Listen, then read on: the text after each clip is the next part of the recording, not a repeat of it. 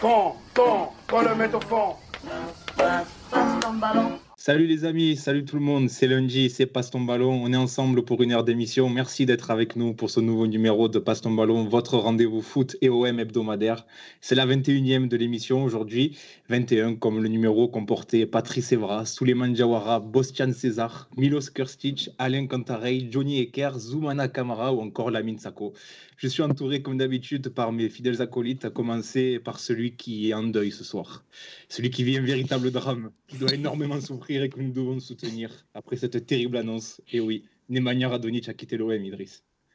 Alors je tiens d'abord à préciser que c'est un prêt. D'abord, c'est un prêt, donc il n'est pas définitivement parti pour l'instant. Mais oui, c'est un. En fait, on verra si c'est un jour sombre ou si c'est un jour de gloire pour le Radon Express. Euh, on verra selon ses performances au Hertha Berlin, mais euh, en tout cas, il nous a quittés. Avec nous également Amaïs, qui ne nous a pas donné de nouvelles de la JS Kabylie depuis un moment, Amaïs.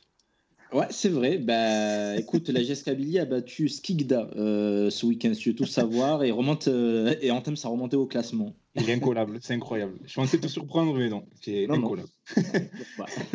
enfin, toujours à nos côtés, la caution sagesse et mesure de l'émission. Azir, comment ça va, Azir? Euh, Bonsoir, les gars, ça va très bien avec un, nouveau micro grâce au technicien en chef de l'émission. Ça y est, là, on, s'est tous équipés, là, euh, ça y est. Là, normalement, on doit être au top du top. Là. On va essayer, en tout cas. On salue aussi notre petite pépite 13013 qui a, qui a participé à, l'élaboration de cette émission. Une émission spéciale, les gars, puisqu'on reçoit aujourd'hui euh, Nicolas Marin, ancien joueur, désormais reconverti et conseiller sportif. Salut Nicolas. Bonsoir, bonsoir tout le monde. Merci d'avoir accepté notre invitation et merci d'être avec nous. Tu vas, tu vas nous accompagner pendant les, les 30-40 prochaines minutes. On va revenir avec toi, sur, euh, avec, avec toi sur ta carrière. Tu passes notamment par Saint-Etienne, Lorient, Bastia. On évoquera avec toi aussi ta reconversion en tant que conseiller sportif. Et puis, les gars, en deuxième partie de l'émission, on reviendra évidemment sur ce qui s'est passé ce week-end au centre Robert-Louis Dreyfus. On a beaucoup de choses à dire sur ça aussi, donc euh, restez, restez jusqu'au bout. Et euh, dans le chat sur, sur YouTube, n'hésitez pas à donner votre avis, à réagir, aussi à, vous envoyer, à nous envoyer vos questions. pour Nicolas, on se fera un plaisir de, de les poser en direct. On commence avec toi, Nicolas. Euh, on te remercie encore hein, euh, d'accepter ah, notre invitation. C'est un vrai plaisir de t'avoir. Comme, euh, quand, on a annoncé l'émission, on a dit, on t'a vendu comme la, la, plus belle teinture de cheveux de l'histoire de la Ligue 1. Donc, c'est un vrai plaisir de t'avoir. C'est peut-être vrai, c'est peut-être vrai, tu étais au coude à coude avec Laurent Batles, mais au final, t'as gagné. mais bon, il y avait du travail, moi, derrière. Je sais pas si pour Lolo, il y en avait, mais moi, il y en avait beaucoup. Hein. Alors, pour, euh, faire un, retour rapide sur, sur ta carrière, donc tu es, euh, passé par le, FC Burel, que tous les Marseillais connaissent bien, puis tu as débuté en pro à la JOCR au début des années 2000, tu as joué à Saint-Etienne en Ligue 2, à Sedan, Lorient, Bastia, même l'étranger, euh, en Angleterre, en Suisse, même en Grèce. toute cette carrière-là, quand tu, te, tu regardes derrière toi, quel regard tu portes sur, sur, sur ta carrière de footballeur? Ben, pour moi, ça a été, euh, ça a été un, un, accomplissement total. Parce que c'est vrai qu'à l'âge de 14 ans et demi, quand je pars de Marseille euh, pour aller à la GOCR, euh, ben, moi, je n'avais pas beaucoup de moyens. Donc, au final, je ne voyageais pas beaucoup. Et je me retrouve à Auxerre, je vois que des champs, que des vaches. Et je me dis, oulala, qu'est-ce que je vais faire là? Mais au, mais au final, au final j'avais. C'était pas là, le fait de vouloir réussir, c'est que j'aimais tellement le foot et euh, j'étais tellement pris par ça que qu'au final, je voulais, euh, je voulais, euh, voilà, c'était ma passion. Je voulais, je, voulais jouer au foot, marquer des buts. voilà, qu'on parle de moi. Et, au final, voilà, c'est ce qui m'a fait un petit. Je pense que cette passion-là qui m'a fait aussi réussir, parce que je suis passé par des moments aussi un peu compliqués. Bah, dans cette information, tu as toujours des blessures, tu as toujours de, la concurrence, il y a, voilà, il y a plein de, petites choses qui ont fait que, que ça a été aussi compliqué. Il ne faut pas croire que, que c'est facile. Quand tes, copains à 15, 16, 17 ans, ils sont en vacances et toi, tu, le matin, à 8 h du matin, tu cours dans le sable, c'est compliqué. Mais, mais j'avais pas, voilà, j'avais pas, hum, je voulais, j'aimais ça. Donc au final, c'était un très, très, très, très bon choix. Mais après, voilà euh, le, le, le, j'ai été fier de ce que j'ai fait. Alors, j'aurais pu beaucoup, beaucoup mieux faire, ça, c'est une certitude. Et euh, encore une fois, avec beaucoup d'humilité. Hein, mais euh, vous savez, quand vous ne travaillez pas, que vous jouez que, sur vos, acquis, sur vos qualités intrinsèques, à un moment donné, bah, tu te fais rattraper, bah, tu ne progresses pas comme tu, tu, devrais faire. Sur des replacements défensifs, bah, tu ne les fais pas. Donc, au final, tu, joues pas, tu, tu, prends du temps à jouer. Donc, voilà, il y, a eu un petit peu. Euh, il y a eu un petit peu mal conseillé, euh, que ce soit sur le sportif ou sur le financier. Donc il y a eu plein de, plein de choses qui ont fait que je n'ai pas optimisé ma, ma carrière. Euh, mais encore une fois, euh, j'ai pris énormément de plaisir et j'ai fait quand même pas mal de clubs. À la fin, c'était mon, mon, souhait. Je voulais pas. Je voulais voilà, découvrir plein de choses. Ben, à un moment donné, je suis parti en Suisse, je suis parti en Grèce, je suis parti en. J'ai fait même huit mois à Dubaï où, euh, voilà, où je me suis éclaté. Euh, et voilà, donc euh, j'ai été en Angleterre aussi, donc j'ai voilà, j'étais super content de ma carrière. non, c'était en, c'était en CFA2 à l'époque. Après, c'était c'était la N3, ouais, c'était la N3. Ben, je sortais des croisés à Boulogne, à National. Voilà, et j'ai pas fait un match. Donc, du coup, on me propose le, le, le, le, projet de Toulon et je me suis dit, bon, allez. Ouais, je me suis dit, pourquoi pas une année une année en amateur, bon, euh, je l'ai regretté parce que quand tu passes du niveau professionnel au niveau amateur, c'est très compliqué. Euh, ouais, ça pique. Euh, moi, j'arrivais en étant Marseillais à Toulon, c'était pas terrible aussi. Donc, euh, moi, j'avais pas pris l'ampleur de tout ça. Donc, moi, j'étais voilà, venu pour faire une pige où, j'allais m'amuser ici et là. ça a été compliqué, mais après, ça, c'était juste une, petite parenthèse qui, que je n'ai même pas relevé, je relève même pas. Tu, as parlé en préambule euh, comme, euh, comme d'un déclic à un moment donné euh, où tu, as pu te dire que tu aurais pu avoir une meilleure carrière justement parce qu'à un moment donné tu faisais pas les replacements défensifs, etc.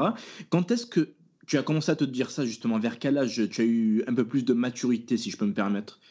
Ben Moi, le problème, c'est que j'ai été mature très tard. Pourquoi? Parce que j'ai été, j'ai toujours dans, dans, dans, ce, dans ce cocon footballistique où où euh, ben, je, me levais, je déjeunais, j'allais à l'entraînement, je rentrais. Tout était basé par rapport au football. Mais euh, en gros, j'étais pas conscient de plein de choses, plein de choses, plein de choses. Et au final, j'étais j'ai été mature, mature assez tard.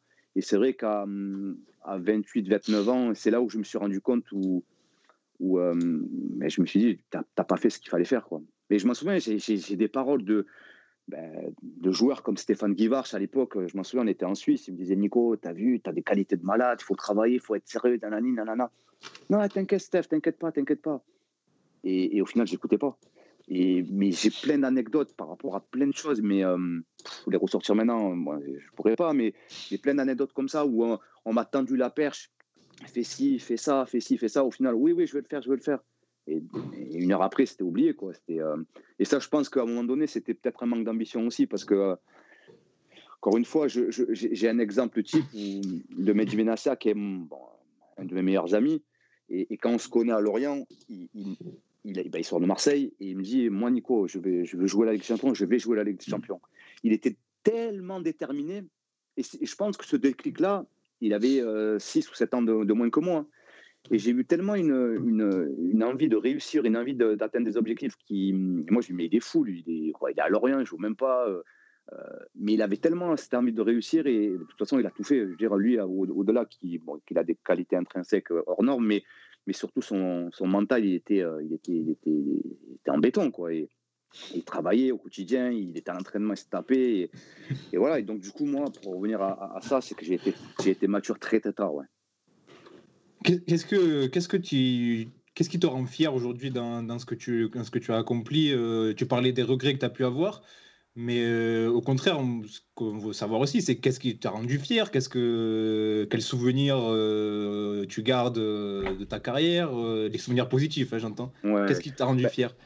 Bah, la, la, chose, la, la, chose qui m'a rendu bah, le plus fier, c'est par rapport à mes parents, parce que c'est vrai que moi, je viens du, moi, je suis du 13e, donc j'habite dans les HLM. Oh là là Je savais que ça allait le réveiller.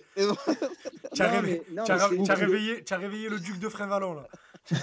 ben, je, suis à côté, je suis à côté de Frévalon, donc c'est pour ça que c'est, euh, ça pour moi, le, la fierté, ça a été par, rapport à mes parents. Quoi. J'ai réussi à, à, les sortir un petit peu de, de la galère. Mon père, c'est un chauffeur-livreur, ma mère qui travaillait pas, donc euh, on n'avait pas. Voilà, mon père, il venait me voir à, Auxerre avec une Renault 11, quoi. Donc, euh, c'était, euh, c'était une chose qui était, moi, qui était, gravée dans ma mémoire. Et je me, voilà, la fierté de voir mes parents quand, j'ai signé mon premier contrat pro. bien évidemment, après, je les ai aidés tout au long de ma carrière. Ça, ça a été une de, plus, de, de, c'est ma plus grande fierté c'était par rapport à mes parents. Après, c'est sûr que les, meilleurs moments que, que j'ai pu passer, alors les années de centre formation à la JOCR, je me suis régalé. C'était ça pareil, je ne l'oublierai jamais. Et après, bon, voilà, le, moment, le, tournant de ma carrière, ça a été Saint-Etienne. Et ça, ça je l'ai toujours dit, je le dirai tout le temps. Pour moi, Saint-Etienne, ça restera le, le, meilleur moment de ma carrière. Et je suis parti trop tôt. Ben, encore une fois, j'ai été mal conseillé. Et je suis parti aussi par rapport à mon ego. Parce qu'à un moment donné, j'étais touché dans mon ego. Et, euh, et euh, au lieu de travailler, de, de me battre, ben non, j'ai voulu partir. Et, ça a été la, ça a été la plus grosse, la plus grosse erreur. Et pourquoi tu as ton ego Je ne me rappelle plus. En fait, tu jouais pas assez Ils avaient mis quelqu'un devant toi C'était par rapport à Non, ce qui se passe, c'est que la première année, je, je, suis la révélation un petit peu. C'est On monte. J'étais un peu la coqueluche des supporters. Tout le monde m'aimait bien ici et là. Donc, je, je, débute la saison où je me, je me, je me claque je reviens, je, marque contre Auxerre, je fais, je fais des bons matchs ici et là. Et à un moment donné, au niveau du dispositif, Elibop change le dispositif. Et, euh, et il, met, Pascal Fendono, qui est un super, super joueur côté droit. On, parlait de, on, on, parlait de bons joueurs qui, qui, sont, qui ont été suffisants. Lui, c'est. Ouais, non, lui, c'est pareil. Lui, c'est un gâchis total. Il avait de l'or dans les pieds, mais il avait rien dans ouais, la tête. non, non. Non, non, c'était un gâchis total. Mais, euh, mais euh, voilà. Et du coup, on passe en 4-3-3 et celui qui fait les frais, c'est moi. Et, euh, et, du coup, je le vis mal, mais euh, voilà, après Pascal part à la Cannes l'année qui suit, donc il y a, la Coupe d'Europe, parce qu'on se qualifie avec l'Intertoto, et au lieu de directement manger mon point noir ici et là, je, fais la forte tête et je, je dis dans les journaux à Saint-Etienne, euh, en gros, je veux partir, je m'en souviens comme si c'était hier, il y a marqué Nicolas Marin, je veux partir en gros, donc une grosse erreur de com, tout ça. Donc, euh, donc du coup, voilà, je me tire une balle dans le pied et, euh, dès que j'arrive à Sedan, ben, je, me, rends compte que j'ai fait la, plus grosse des erreurs. Et, à Sedan, ils sont promus en plus, tu montes avec eux Ouais, non, mais je, je, suis la révélation, mais au final, je suis mal conseillé parce qu'on on, me dit d'aller en Ligue 2. T'inquiète pas, tu joues la montée ici là, mais maintenant, avec du recul, j'étais sûr de rien du tout de, de, de, vouloir de pouvoir remonter. Le football, c'est pas une science infuse, quoi. Je veux dire, euh, il faut trouver le bon cheminement, il faut trouver le, bon, voilà, les, les joueurs qu'il faut, tout ça. Donc, la Ligue 2, c'est compliqué. Et du coup, j'ai de la chance parce qu'on, je fais une, une, montée qui suit derrière. Donc, on remonte en Ligue 1. Donc, j'ai un petit peu de chance aussi. Donc, euh, mais euh, voilà, Saint-Etienne, ça restera, ça restera gravé, euh, gravé dans ma mémoire, ça c'est sûr et certain. Justement, Nicolas, excuse-moi, je ne sais pas qui c'est qui, allait parler, mais je te coupe. mais euh, justement, comment ça se passe? Nous, on n'a pas l'envers du décor. Tu as parlé de justement d'une interview un peu fracassante pour dire que tu veux partir. Nous, en tant que sueur de foot, on a donc l'interview dans le journal. Mais ensuite, quand tu reviens dans le vestiaire le lendemain, comment ça se passe? Le regard des, tes coéquipiers, des dirigeants, etc. Comment on gère ça et est-ce qu'il y a le regard qui change, etc. Alors sincèrement, moi, le, regard des, des coéquipiers, moi, je m'en foutais totalement à l'époque, euh, je, m'en tapais. Je veux dire, celui qui n'était pas content, ben, il pouvait me dire ce qu'il voulait. Ça ne me, disait rien. Donc, euh, par contre, oui, Eddie Bob m'a convoqué dans son bureau directement après. Je veux dire, euh, il m'a dit ben, Ok, tu veux partir, tu, en gros, tu veux faire le malin, ben, ben tu vas en payer les conséquences et tu, vas partir. Et c'est ce qui s'est passé. C'est ce qui s'est passé. Ben, il y avait un des deux présidents à l'époque, Romé, qui voulait pas, Kayazzo, qui disait bon, moi je me, je me, je me, mets derrière le coach. Et au final, euh, bah, au final c'est moi qui ai pris la décision de partir et, euh, encore une fois, je la regrette. Et, euh, mais bon, après, voilà. C'est comme ça. Comme ça. Mais, mais, quand tu dis que tu as été mal conseillé à ce moment-là, est-ce que en fait, tu aurais aimé que les gens qui étaient autour de toi, ton entourage, t'incitent à, à, te focaliser sur le sportif et à continuer à travailler à l'entraînement pour éventuellement gagner ta place à un moment donné? Parce que peut-être que toi, tu avais des velléités de, de départ parce que c'est normal en tant que joueur professionnel, on a toujours envie de jouer, etc. Et que peut-être qu'à ce moment-là, tu jouais pas assez et que tu avais cet ego qui te disait, ouais, faut que je sais bon, j'en ai marre, faut que je parte, tout, machin, impulsif. Et à ce moment-là, tu aurais aimé avoir un entourage qui te dit, oh, calme-toi, au lieu de t'inciter à, à, partir et prendre cette décision euh, impulsive. Exactement, c'est exactement ça.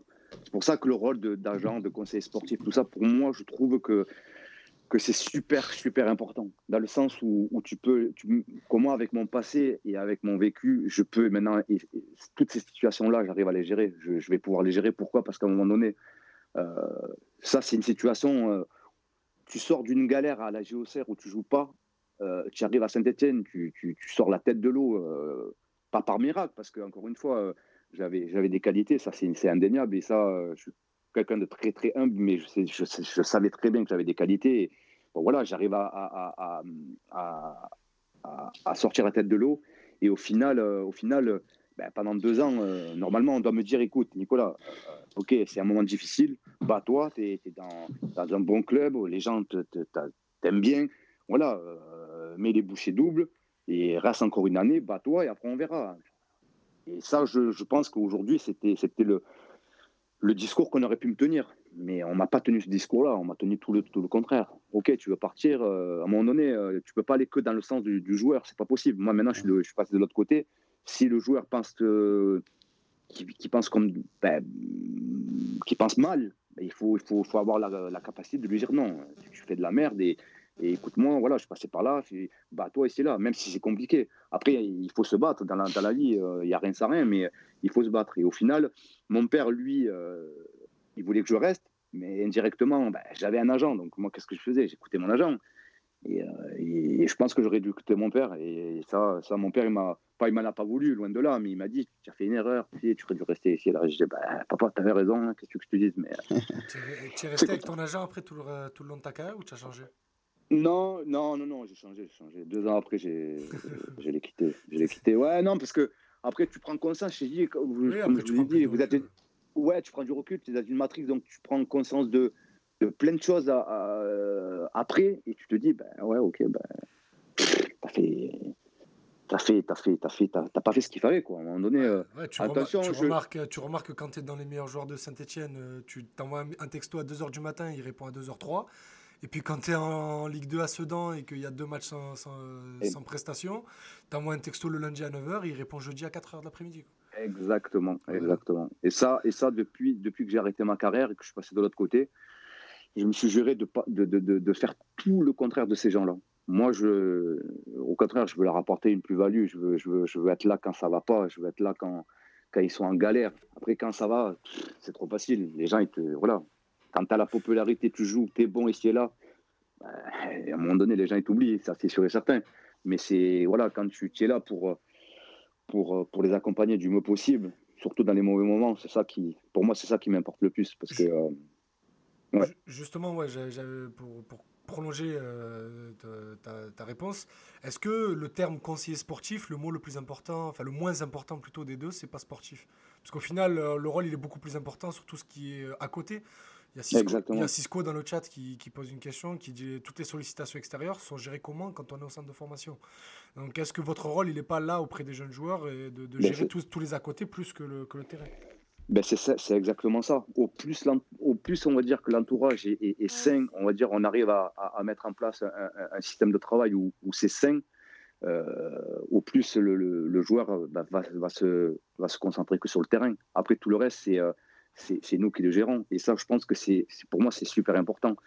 Parce que si derrière, tu dois gérer euh, euh, les problèmes des uns, le truc de l'autre, le ci, le là, à un moment donné, comment voulez-vous arriver? Moi, je, moi, je l'ai vécu. Moi, à un moment donné, j'avais des problèmes au-dessus de la tête. Tu arrives sur le terrain, tu n'es même plus concentré. Tu, tu, tu, penses au truc, tu penses à là.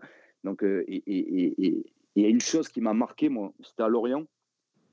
Quand je suis à Lorient, on faisait des, conservations, des, jeux de passe, mais c'était tous les jours, tous les jours, tous les jours. Euh, c'était avec, Christian euh, Gourcuff avec Christian Gourcuff, ah, ouais. Très, très bon entraîneur euh, sur méthodologie de travail. C'était vraiment, vraiment du très haut niveau. Après, le reste était un peu compliqué dans, dans, dans le relationnel. Mais, mais voilà. Mais, mais, pour revenir à ça. c'est vraiment l'image qu'on a de lui. ouais, non, mais c'est strictement vrai. Mais attention, pas un méchant garçon. Ah oui, grand, homme, hein, grand homme. Grand homme, mais, mais dans le relationnel, c'est catastrophique. Et, voilà. et donc, pour revenir à ça, je vous disais que j'étais concentré pendant les deux, trois premiers mois ici et là. Et dans les concerts disponibles, je me bougeais, concentré, serrer mes contrôles, je donnais, je redemandais ici et là. Sur les, circuits de passe, j'étais bon ici et là. Et à un moment donné, il y a eu deux, trois problèmes. Et, au final, quand tu n'es pas concentré à 100% sur, ce que tu fais, eh ben, tu, as du déchet, tu, fais n'importe quoi. Et au final, moi, c'est ce que je veux pas. Moi, ce que je veux, c'est que les gamins soient bien à leur tête et qu'ils aillent qu'ils aillent au football et, et, se disent voilà, moi je peux compter sur lui. En gros, euh, il gère tout ça. Et dès qu'il y a des, des, retours de match, des retours d'entraînement, il s'est passé ça, il s'est passé. Et ça, c'est pour moi, c'est pour moi c'est une un, facteur qui est primordial. Pour moi, c'est primordial parce que euh, au final, quand il y a des, des retours des des joueurs sur, sur leur entraînement, sur, euh, sur leur façon de penser, et même à un moment donné, voilà, sur une petite blessure, des fois, c'est bien de, de, temps en temps de couper. Sur le jeudi, tu sais que le samedi, eh ben, voilà, tu as une petite douleur, une petite pointe derrière le mollet, boum, allez, le, jeudi, tu, tu, fais des soins.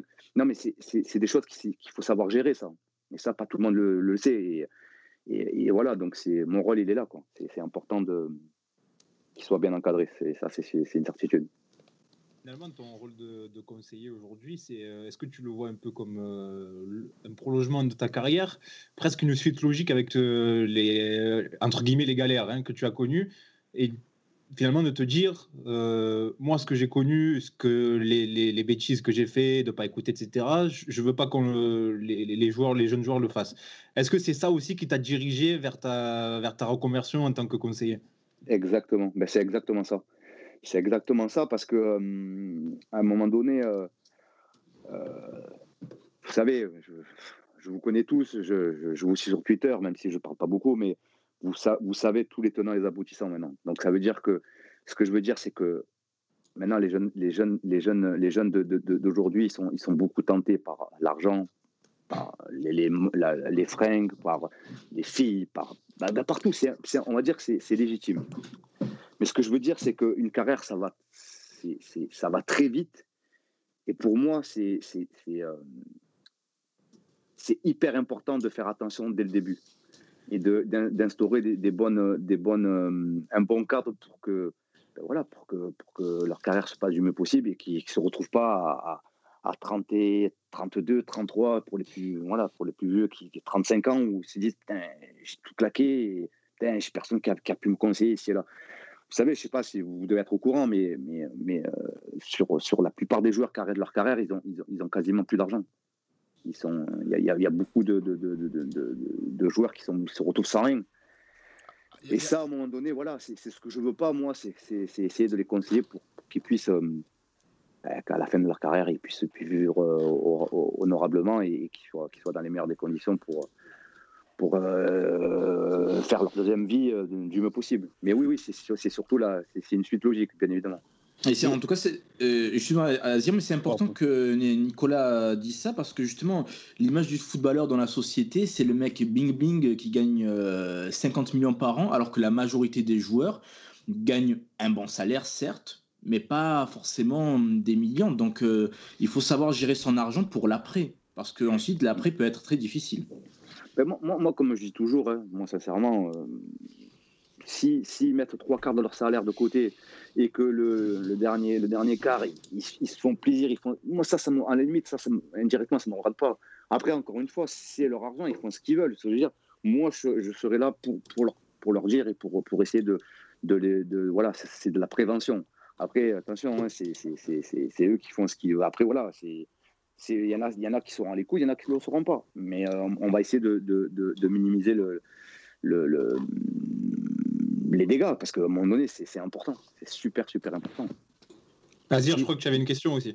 Oui, merci. Euh, par rapport à, j'aimerais revenir sur un point que tu as, que tu as, que tu as évoqué, ta passion pour le football, ton, ta passion débordante pour ce sport. Ouais, ça revient souvent euh, dans ton propos. Pourquoi euh, Bon, déjà, j'ai une première question. Est-ce que durant ta carrière de joueur professionnel, au-delà des entraînements, etc., est-ce que tu regardais beaucoup de matchs, que ce soit en France ou à l'étranger?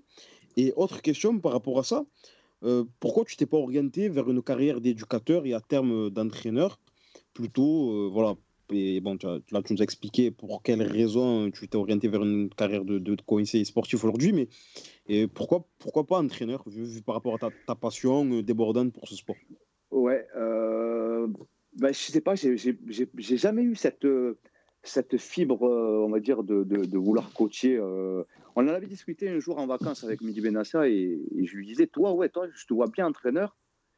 Par contre, je, te seconderais bien, tu vois, être adjoint de toi, faire le relationnel. Ben voilà, toujours pareil, le relationnel entre les joueurs et, l'entraîneur. Ça, par contre, ça, ça me plairait bien. Mais euh, au final, non, j'ai pas eu, euh, j'ai pas eu ce, euh, ce déclic-là. Et, je me souviens à l'époque, mon père me disait mais passe tes, passe tes diplômes, passe tes diplômes. Et j'étais encore joueur, hein. mais mais non, ça m'a jamais, jamais attiré. Ça m'a jamais attiré. Et après, oui, durant ma carrière, oui, je regardais énormément de foot. Moi, j'étais, moi, je, jouais à, football, football, manager. Euh, je, je, regardais tous les matchs. Je regardais l'équipe euh, du soir. Je regardais les matchs. Ben, c'est ce que je fais encore aujourd'hui. Donc, euh. ah, tu regardes l'équipe du soir? Ah, Non, c'était à l'époque. après, après, le, match de 21h, là, il y avait ce truc, voilà. L'équipe du dimanche. L'équipe du dimanche, pardon. Voilà, ah, exactement. Oui, l'équipe du dimanche, pardon. Mais, euh, mais oui, oui, je regardais, je regardais énormément de matchs. Et, euh, mais, j'ai l'impression que c'est le cas de, de, de, beaucoup qui sont passés par le centre de formation d'Auxerre. Après, c'est peut-être parce qu'il n'y a, a, rien d'autre à faire là-bas. Non, mais sans, sans, aucune vanne en plus. Hein, mais ça revient beaucoup dans beaucoup, beaucoup d'interviews d'Abu Dhabi, d'Olivier Capot, de, de Boomsong, voire même de Mexès. C'est que euh, les, les mecs qui sont là-bas bouffent beaucoup de foot. Et pas juste par, par habitude ou quoi, c'est vraiment par passion. Quoi. Ouais, après, après moi, je, moi je, reste encore persuadé qu'à un moment donné, il faut être passionné. Parce que quelqu'un qui, qui, est passionné, il regarde des matchs. Euh, moi, je me souviens une fois, un jour, j'arrive en Grèce et on joue contre l'Olympiakos et, euh, et, euh, et, le, et, le, le, coach, il, demande à un joueur, du, un jeune joueur, hein, cite-moi cinq joueurs de l'Olympiakos. L'Olympiakos, quand même, c'est quand même le club phare en Grèce. Le gamin, il n'a même pas su lui dire euh, cinq joueurs de, de, de, de l'équipe de, l'Olympiakos. J'ai trouvé ça gravissime. Quoi. Je veux dire, à un moment donné, euh, je sais pas, le football, quoi. Je veux dire, tu vas pas, tu te lèves pas à 5 heures du matin euh, faire des, des, des, voilà, un travail de malade. Quoi. Je veux dire, tu, tu, te lèves pour aller, pour aller jouer au foot, courir. non, voilà, moi je pense moi je pense qu'ils sont moins passionnés aujourd'hui qu'avant. Après, ça, c'est mon point de vue. Moi, je trouve qu'ils sont moins passionnés. Nicolas, du coup, euh, tu, tu, comprends pas, du, coup, tu comprends pas le discours, par exemple, il me semble que c'était, euh, corrigez-moi les gars si j'ai une bêtise, mais Benoît Assou et Coto à l'époque, il disait, moi, je, joue au foot, mais j'aime pas le foot. Toi, tu as du mal entendre ce genre de discours. Ah non, moi, je, j'adore Il parle du foot comme si c'était un job alimentaire. Euh, ouais, non, non, non. ça, c'est pas, c'est impossible. Moi, je, ça, non, non, non, je peux pas, je peux pas. Non, non. Ou, ou des fois, je, je voyais des gamins, moi, en fin de carrière, arriver euh, à 9h, 9h30. Il y a des gens qui se lèvent à 5h du matin, qui vont travailler. Ils arrivaient à 9h28. Euh, encore la merde dans les yeux, les cheveux éclatés. Mais non, faut pas déconner. Quoi. Je veux dire, non, mais il faut, faut quand même, il faut, moi, ça, ce, genre de discours, je peux pas. Je n'y arrive pas. Et surtout que, ça, enfin, je sais pas, mais regarder des matchs quand tu es jeune footballeur ou même pas forcément jeune, ça t'aidera, enfin, je sais pas, ça t'aidera à progresser, à, te faire une réflexion sur le jeu. Même, ça fait partie de ton métier presque. Mais oui, oui, oui C'est même pas question d'être passionné, limite, c'est question d'être professionnel. Je te demande pas de regarder euh, 10 matchs dans le week-end, mais Enfin, oui, je... c'était Souley Diawara aussi qui, qui, qui, était comme ça, rappelez-vous. Euh, à chaque fois en conférence de presse, on lui posait des questions, il disait ah, mais Vous savez, moi, les attaquants en face, je les connais pas, je regarde pas et tout. Bon, ça n'a pas empêché de faire une belle carrière, hein, attention. c'est pour, hein. ah ça que quand il arrive au Bernabeu, il n'a pas reconnu Ronaldo, tu sais, il savait pas. ouais, il a déjà c'est qui le, le petit jeune du centre Allez, bien, mais je le C'est qui le grand avec la mèche et le numéro 9 derrière là Exactement. Non, mais voilà, après, c'est. Attention, hein, c'est chacun est libre de penser comme il veut. Bon, après, bon, après c'est pas incompatible, c'est juste difficilement compréhensible. Quoi. Ouais, exactement, c'est difficilement incompréhensible, exactement. exactement. Mais, mais les, les, jeunes dont tu t'occupes aujourd'hui, est-ce que tu as, est-ce qu'ils ont cette appétence, on va dire cette volonté de regarder, enfin, est-ce qu'ils ont cette, ouais, cette, cette, habitude de regarder des matchs régulièrement ou, ou tu sens que, parce que tout à l'heure tu disais que de manière générale, tu as l'impression qu'il y a moins cette passion c'est les jeunes aujourd'hui, les jeunes euh, footballeurs. Mais est-ce que c'est tes jeunes à toi, plus particulièrement, dont tu t'occupes, tu, as cette sensation aussi? Ou au contraire, euh, ils ont cette appétence pour regarder des matchs de manière régulière? Alors, les trois quarts, oui. Après, les trois quarts, ils sont. Euh, j'ai un joueur qui m'a appelé avant-hier en me disant T'as vu euh, l'Allemagne, t'as vu, as vu ce truc? Tu sens, tu sens que le gamin, il est investi, il a envie de progresser, il regarde tous les championnats, il s'intéresse. Et ça, pour moi, ça peut être que bénéfique. Voilà, euh, regarde les joueurs à ton poste, c'est important dans différents systèmes, dans, dans euh, voilà, dans différents placements, comment ils se placent. Voilà, le jeu avec ballon, sans ballon, tout ça, c'est pour moi, c'est important. Ah oui, après, il y en a d'autres, c'est un peu plus compliqué c'est plus euh, les réseaux sociaux, c'est plus les films, c'est plus. On essaie de les sensibiliser par rapport à ça. C'est important pour moi. Je trouve que c'est important. C'est important. Euh, Nicolas, moi j'avais une question euh, sur ta carrière de joueur, enfin un passage en particulier. tu as joué à l'étranger, notamment au FC Sion. Et le président Christian Constantin a une réputation très sulfureuse. Est-ce que c'est une réputation justifiée ou pas? Comment il est dans la vie de tous les jours? Non, c'est. Le président Constantin, c'est un passionné. En gros, c'est un passionné, mais après, il pareil, il n'a pas les formes pour dire les choses. Mais euh, c'est compliqué parce que, parce que il va arriver tambour battant et dix minutes après, il, va, être, il va être doux comme un agneau. Mais euh, c'est vraiment quelqu'un qui. On ne peut pas lui enlever qu'il a fait énormément pour ce club-là et il le fait toujours. Hein. Mais euh, des fois, il n'a il a pas la manière de dire les choses et, surtout de les faire. Donc, c'est ça qui pose un petit peu problème. Mais je pense que le jour qu'il arrivera à mettre de l'eau dans son vin, ça se, je pense que ça sera mieux. Après, voilà, de le changer, je pense que ça, ça sera compliqué. Mais mais oui, c'est euh, un sacré, sacré personnage. Mais il est attachant. Mais il est attachant. Mais justement, euh, alors on parlait en antenne tout à l'heure avant l'émission euh, de ton rôle de conseiller et euh, on le différencie avec le, métier d'agent proprement parlé, comme peut l'être par exemple quelqu'un que tu connais bien, Moussa Sissoko. Euh, est quelle, différence tu, tu, vois entre les deux métiers Est-ce que toi, tu te vois un petit peu basculer vers le métier d'agent plus tard Est-ce que tu peux nous en parler de ça? Non, moi, je, moi, de toute façon, je, je, travaille dans l'agence MS Food, donc avec Moussa Sissoko. Donc, moi, ce que je fais, c'est ce que c'est. Mon rôle est bien défini c'est le suivi euh, euh, des gamins euh, au quotidien. Et, voilà, donc non, non, basculer, basculer, non. Pour le moment, j'ai pas basculé. Je, moi, Moussa, ça fait très longtemps que je le connais.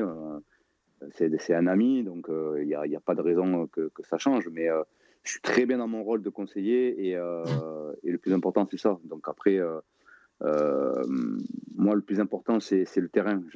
J'aime aller voir les gamins sur le terrain. J'aime faire les retours de match, j'aime les accompagner au quotidien.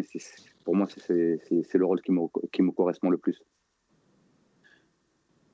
On parlait du mercato aussi euh, qui, qui, qui, passe en plein là.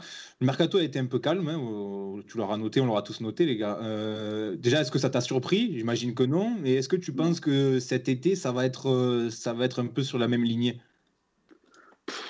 Alors, calme, moi, ça ne m'a pas surpris. Hein. Au vu de, de, de, la situation sanitaire, au vu de Média Pro, au vu de tout ça, c'est, c'est devenu compliqué. Enfin, c'est sûr et certain. Calme, calme. Anthony Modeste a signé à Saint-Etienne, je vous rappelle. Hein.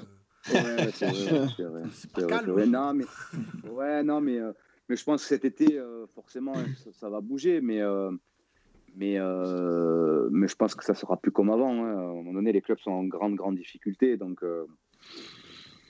pense qu'il va quand même avoir. Euh, il y aura du mouvement, bien évidemment, mais, euh, mais euh, après, il y aura beaucoup de choses qui vont changer. Et, justement, pour rester dans cette thématique, on parle du mercato et donc des joueurs qui sont en équipe première. Moi, j'ai envie de parler des jeunes joueurs qui sont en fin de parcours de formation, donc en U19, l'équipe réserve, etc. Est-ce que tu penses qu'ils vont avoir plus de difficultés à faire la bascule avec le monde pro, vu que justement, actuellement, bah, ils ne jouent pas? Donc, est-ce que tu penses que ce sera beaucoup plus dur qu'avant? Moi, moi, moi, pour moi, euh, euh, oui et non. Alors, euh, oui, parce qu'à un moment donné, moi, je, il, faut, il faut avoir du temps de jeu. Les entraînements, c'est bien et c'est là, mais, mais, mais, mais, le rythme des matchs, le, voilà. Moi, pour moi, des gamins qui jouent pas en pro, pour moi, c'est pour moi, c'est l'obligation d'aller jouer en réserve. Que ça soit à domicile à l'extérieur, tu dois aller jouer en réserve. Bon, là, c'est un peu plus compliqué parce que les réserves pro en N2, ils ne jouent pas. Donc voilà. Après, celui euh, et non, quand je vous dis non, c'est le, joueur avait des qualités intrinsèques, on va dire. Euh, euh, voilà, s'il si, si, sait que voilà, il, va bien travailler à l'entraînement, même si ça ne remplace pas les matchs, à un moment donné, son heure viendra et, et, les matchs vont revenir. À un moment donné, que ce soit les championnats amateurs, ils vont, ils vont, ils vont, m'y reprendre. Je veux dire, donc je pense qu'à un moment donné, ça sera un peu plus compliqué. Mais euh, euh, ces, joueurs-là de 18, 19 ans, il faut quand même qu'ils s'arment un petit peu de patience parce que maintenant, le problème, c'est que c'est devenu. Euh, il y a beaucoup, beaucoup trop d'impatience. Et, moi, je le vois avec les jeunes maintenant, c'est normal, ils se réfèrent à des Mbappé qui jouaient à, 18 ans, mais pas tout le monde est Mbappé. Donc au final, il faut qu'ils prennent le temps, qu'ils travaillent. Et, et, voilà, ça va le faire. Je, prendre l'exemple du, petit Aurélien Fèvre là, qui était à Monaco. Euh, moi, je l'avais vu contre Marseille il y, a, trois ans en arrière à, Carnoux. Eh, maintenant, il, est, voilà, il, a éclaté, il, a éclaté à 22 ans. Hein, donc, euh, il a pas, voilà, mais il a joué par contre. Il a, il a fait des matchs en réserve, en réserve, en réserve. Ouais, il a, et puis quand Thierry Henry arrive, il, il, le lance en Ligue 1, il le lance un peu. Il le lance aussi. Exactement. Euh, moi, je l'ai commenté plusieurs fois et ouais, c'était, ça se voyait quoi. Oui, oui, oui. Il, avait quelque chose. De... Mais bon, ça se voyait, mais il a fait quand même trois ans en réserve.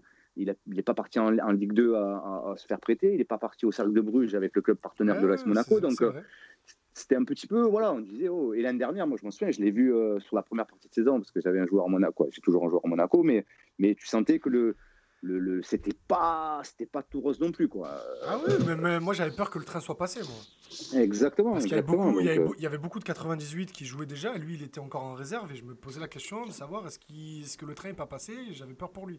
Au final, il m'a fait mentir, donc euh, tant mieux. euh, exactement, exactement. On a dans le chat euh, une question de MLG qui est intéressante. Euh, il te demande, Nicolas, si tu conseilles que des jeunes ou si tu as euh, avec toi euh, des- peut-être des joueurs un peu plus âgés, un peu plus expérimentés? Alors là, au- au- aujourd'hui, c'est, la plupart, la plupart c'est des jeunes. Donc bon, ils, ont quand même euh, 18, 19 ans. Et pour le plus jeune, 16 ans. Et euh, ben après, voilà, après, euh, après, ils vont grandir. Donc euh, voilà, après, on essaie de. Moi, j'essaie de, me focaliser sur, euh, sur, euh, sur, euh, on va dire, sur des, sur des talents. Après, euh, encore une fois. C'est mon avis à moi. Et, euh, et voilà, mais euh, oui, non, pour le moment, j'ai que des jeunes. Et euh, après, dans la structure, il y a, y a- y a quand même pas mal d'autres, joueurs euh, plus, euh, plus âgés, euh, dont Mehdi Benassia, dont, Ousmane Dembélé, dont Ismaël Benasser, donc Zagadou, tout ça. Donc voilà, c'est, moi je m'occupe essentiellement du Sud, donc pour le moment, je cherche que, que, que, ces jeunes-là. Ouais. Mais, mais justement, par rapport au- aux jeunes joueurs, j'ai- j'aimerais rebondir sur un élément que- que tu as évoqué, notamment Mbappé. Vu que tu as des jeunes joueurs, tu as des, donc j'imagine que tu as des relations avec les parents de ces joueurs-là. Euh, j'ai l'impression, moi, que la, la réussite d'Mbappé, notamment par rapport au storytelling qui est raconté par rapport à ses réussites, où ses parents, ont- en, gros, il a été éduqué pour, pour devenir footballeur professionnel quasiment.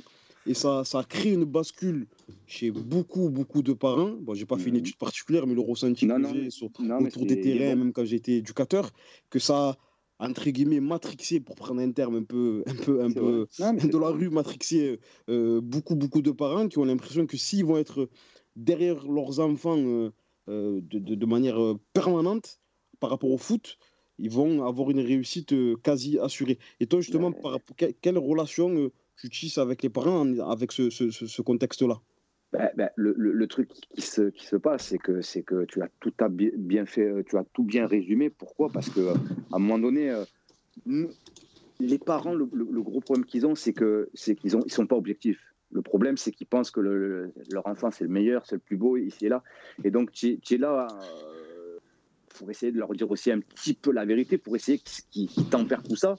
Et à un moment donné, moi, je suis pour à un moment donné que les parents délèguent, parce que le problème, c'est que c'est qu'ils sont, ils sont, ils sont pas conscients de, de, de, hum, alors du potentiel de leur enfant, et surtout, ils sont pas objectifs. Quoi. Je veux dire, des fois, il y a des matchs où tu dis, bon, il a été bon, et tu dis non, non, sur ça, il n'a pas été bon.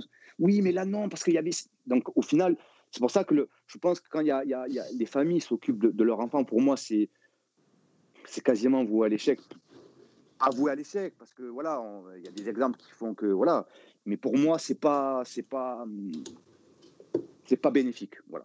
Pour moi, euh, moi, mon père à l'époque, euh, jamais il aurait pu s'occuper de moi. Quoi. Je veux dire, c'était, il n'avait pas de connaissances footballistiques et, et, et, et, ce que mon père, euh, la connaissance footballistique de mon père, je pense que sur tous les parents que, que, qui sont sur Marseille ou dans, dans la France entière, ils sont allez, à 80% comme mon père. Quoi. Ils ne connaissent pas grand-chose. Ouais, Mais voilà, ils entendent a- parler. Quand il y a autant d'engagement émotionnel aussi, c'est compliqué dans les moments, dans Mais certains oui, c'est- moments de faire la part des choses, parce que c'est ton fils. Quoi. Exactement, exactement. Euh, moi, je sais que moi, j'ai mon fils, j'essaye d'être le, le, plus, le plus objectif possible. Alors même moi, je pense que je suis presque plus dur, mais encore une fois, c'est euh, c'est comme ça. Euh, il, faut, faut être conscient de ses qualités, il faut, faut être conscient à un moment donné euh, euh, du boulot qu'il a à faire, et, voilà. C'est, comme ça. C'est, pour qu'il progresse, pour qu'il aille de l'avant, il faut, moi, pour moi, il faut, il faut déléguer. En étant papa, euh, tu n'as pas le bon, as pas, pas le bon positionnement. C'est intéressant du coup ce que tu dis là parce que tu parlais de ton fils et euh, est-ce que est-ce que c'est plus dur pour toi de conseiller ton fils que tes, les joueurs que tu as avec toi? Et est-ce que, comme tu viens de le dire, tu peut-être même tu envisages de, je sais pas, de faire appel à quelqu'un d'autre pour qui ait un, avis extérieur, etc. Aujourd'hui, mon fils, moi, il est conseillé par mon, bah, avec la personne avec qui je travaille, donc on est. Donc c'est pas toi directement qui, qui, le conseille, d'accord. Oui, euh, il parle tout, on parle. Comme un papa à son fils, quoi. Voilà, on parle football, mais, mais la personne qui qui qui, euh, qui est là au quotidien, et, pour moi le, le, message il est plus il est plus fort. Je vais dire le, même message que, que, que, mon collaborateur va lui dire, il va la perception ne va pas être la même. Et, et, et euh, il va peut-être pas oser lui dire ce qu'il va me dire à moi. Donc au final, c'est un, peu, un peu contradictoire, mais c'est euh, surtout conflictuel. Donc au final, euh, il m'écoute, mais je préfère que ça vienne de, de l'extérieur. Et je trouve que pour moi, c'est plus. C'est mieux orienté. Est-ce que, est que tu lui as déjà fait le coup du Viry-Châtillon, Sucy-en-Brie, pour ceux qui ont la ref? Thierry Henry. ah oui, non, mais ça, oui, oui, oui, oui, oui, oui, ça, c'est pas qu'une fois. on est toujours plus exigeant avec ses enfants. Hein. Ben, le, truc, c'est que moi, je sais très bien, après, euh, pas encore pour faire, comment dire, pour faire, pour faire l'ancien, mais à un moment donné, quand tu passes euh, par, par, un, par un centre de formation, tu sais très bien que le, le, boulot, il est très, très, très compliqué avant d'arriver en haut. déjà, de signer pro, c'est dur, et de faire une carrière, c'est compliqué. Donc, euh, si à un moment donné, tu n'es pas armé, si tu ne travailles pas plus que les autres, si tu n'es pas à l'écoute, si tu tu fais pas tout plus que les autres, eh ben, à un moment donné, tu tu passes pas. Moi, je, moi c'est ma, c'est, c'est, ma réflexion. Après, euh, de, toute façon, mais... façon, c'est ce qu'on disait sur un peu sur euh, l'impatience qui, qui règne chez, euh, chez les familles de voir leurs petits percer, etc. Enfin, elle, rejaillit aussi un petit peu sur les observateurs, où j'ai l'impression, on en a déjà parlé les gars dans l'émission, ben, L'exemple parfait, c'est cet après-midi quand on apprend que l'OM va signer euh, Olivier Ncham, 24 ans. 24 ans et j'ai vu des gens dire ah non mais ça sert à quoi? Il, est trop il est, cramé. vieux euh, il est cramé il a 24 ans les gars moi j'ai vu, j'ai vu le terme exploit ouais c'est toujours pareil quoi. C'est comme tu en parlais Nicolas avec Romain Fèvre quoi. C'est il y a pas besoin d'avoir il faut on peut, tous les joueurs ne percent pas à 18 19 ans et voilà mais, mais, même la plupart la plupart des joueurs, ils vont arriver, ils vont commencer à arriver à maturité, genre à 21, 22, 23 ans, 24 ans. Euh, mais les, les, les, les petits, c'est des, des, des, c'est des extraterrestres, ceux qui arrivent à, à, être, à être des joueurs ah aguerris plus ou moins professionnels. Il y en a un par génération. Des Kamavinga, des Cherki, des Mbappé, il y en a. si, si, on, si on s'extasie autant devant eux, c'est parce que c'est rare. bien sûr. Bien sûr. Mais évoluer au, niveau professionnel, Ligue 1, Ligue 2, à 16-17 ans, c'est de la folie. Être un joueur titulaire, comme Kamavinga, euh, d'une équipe de, de, top 5 Ligue 1, mais c'est anormal. C'est pas, il faut pas, pas, pas banaliser ça. Je savais, que ça allait le faire, je savais que ça allait le faire réagir. Il est en train de bouillir, il attend son tour. C'est fou, ça me rend fou quand on veut voir des joueurs de 18 ans, des 2002, des 2003, des 2001, des deux qui, qui, qui soient capables de s'imposer en Ligue 1. on se rend compte du niveau professionnel. Football, football, manager a fait beaucoup de mal de ce Azir, Azir, tu sais, tu sais quand j'étais à Toulon, le, matin, je faisais la route avec, avec des joueurs et là, et des fois, je les attendais parler parce qu'ils ont joué qu'en amateur, en DH, en R1. Ou, et j'entendais, mais putain, mais t'as vu le combien il est mort, lui Et moi, ça me, ça, me faisait, ça me faisait rigoler parce que les mecs, vous, êtes en N3, quoi. des fois, vous, c'est compliqué, et, vous vous permettez de, critiquer des joueurs qu'on. Mais non, mais vous ne vous, rendez pas compte. Et, la plupart des gens ne se rendent pas compte de, tout ça, de, tout l'environnement. De, et, c'est ça qui est un peu. C'est Mais après, voilà, c'est comme ça, on ne peut pas tout changer. Mais, mais c'est vrai que c'est des fois, le, ils ne se rendent pas compte de tout ça. C'est vrai qu'un gamin de 18 ans, maintenant, il, il voudrait jouer. Et je leur dis non, il faut prendre son temps. Il faut prendre son temps, il faut prendre. C'est normal, il faut, faut, faut, faut, aller crescendo. Et, comme j'ai dit, on, parle d'un gamin de 18, même pas 17, 18 ans. Donc, oh les gars, tranquille. Ah Bossez, travaillez, prenez cette habitude de travailler. Et dès que vous allez avoir votre chance, ben, essayez de la saisir. Exactement. Mais c'est comme dans tout. Tu apprends ton métier, c'est un métier. Exactement. Le professionnel, c'est un métier. Donc, tu vas passer par des phases d'apprentissage. Petit à petit, tu vas gagner en expérience, tu vas gagner en exigence. Et un jour, peut-être, certains d'entre eux arriveront à être réguliers. Mais attendre qu'un jeune de 17-18 ans soit titulaire en, équipe, en, en, en, Ligue 1, si ça arrive, tant mieux. C'est une, très faible élite. Mais, mais, mais la norme, c'est qu'à 20 ans, peut-être 20 ans, 21, 22, 23 ans, il arrive à maturité, pardon, dans ces eaux-là. Pas à 18 ans. Hein, ben, c'est ce qui s'est passé, nous, à Auxerre. Hein. À Auxerre, on signait tous quasiment à 19-20 ans notre, notre contrat professionnel. Mais on jouait à 21, 22 ans. Moi, je crois que j'ai fait mon premier match, je crois, à 21 ans, je crois. Mais euh, bon, une très mauvaise expérience. Mais, mais, euh, mais au final, à part euh, peut-être Capo, Mexès Cissé, ben, voilà. Mais tout le reste, ils avaient, on avait, on avait des, des, des, 60-70 matchs en, en, en N2. Et euh, je vous garantis qu'en N2, euh, on, était, on était premier, on, on, allait dans la région parisienne, à Saint-Maur-les-Gitanos, euh, à Poissy, là, c'était des matchs à, couteau. C'était compliqué. Donc voilà, il fallait, voilà, il fallait être performant aussi en réserve pour, pour jouer en pro. Ça, c'est une certitude. Avant de te, libérer, Nicolas, on, va parler ensuite de, de ce qui s'est passé, des événements au centre Robert Louis Dreyfus samedi. Une petite question sur ça, euh, en tant que Marseillais, euh, tu, tu, parlais de ta passion pour le foot, etc.